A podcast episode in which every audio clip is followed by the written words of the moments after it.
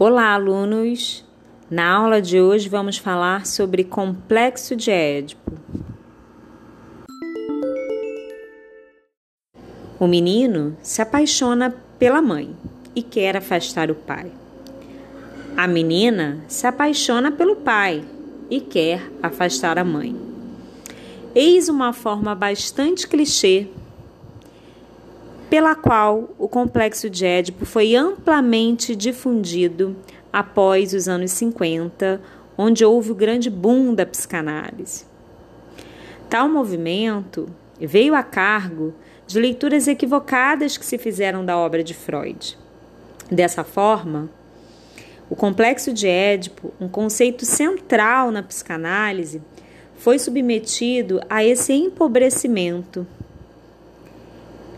Olhar para o complexo de Édipo dessa forma clichê não apenas o apequena, mas também se torna uma forma perigosa.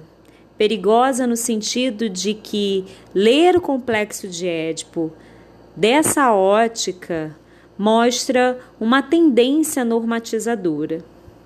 E eu gostaria de começar essa aula marcando que o complexo de Édipo ele vai muito além disso muito além desse clichê amplamente difundido.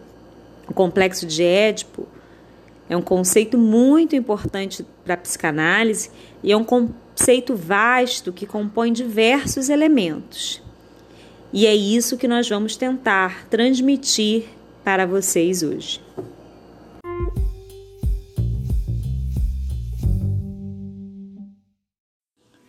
Para transmitir a sua grande descoberta, Freud escolhe a tragédia grega Édipo Rei, escrita por Sófocles, um dos mitos mais conhecidos da antiguidade clássica.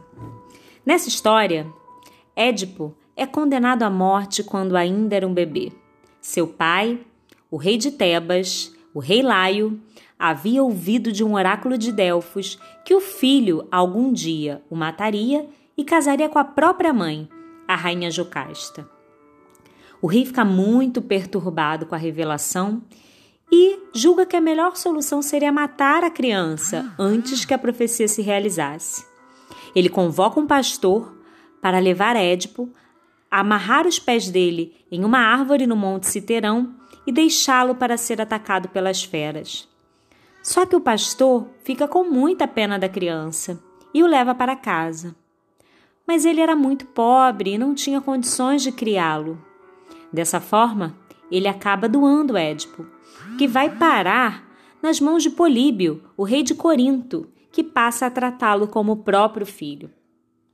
O rapaz cresce e um dia recebe a revelação perturbadora de que havia sido adotado.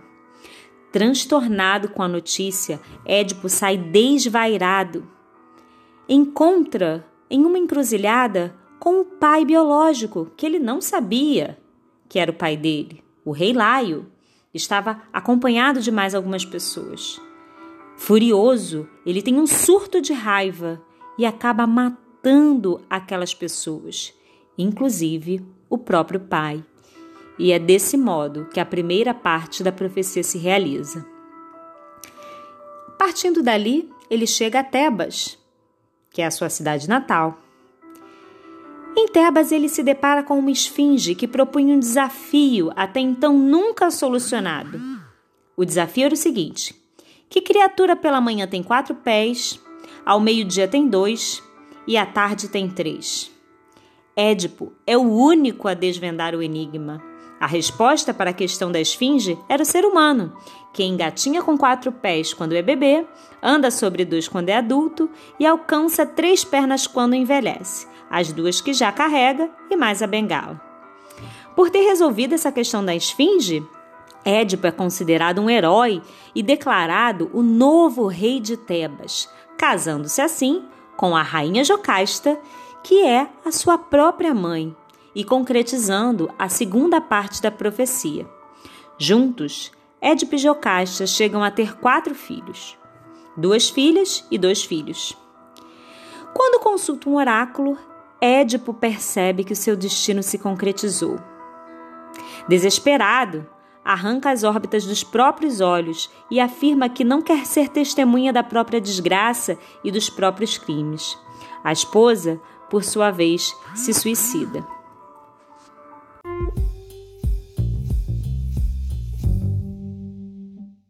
Lacan aponta que Freud escolhe o mito de Édipo não apenas por ele ter os elementos fundamentais. Esses elementos é o parricídio, matar o pai, e o incesto, dormir com a mãe. Mas esses elementos até estão presentes em outras histórias. O elemento crucial que leva Freud a escolher esse mito é que Édipo não sabia que tinha matado seu pai e dormia com a sua mãe.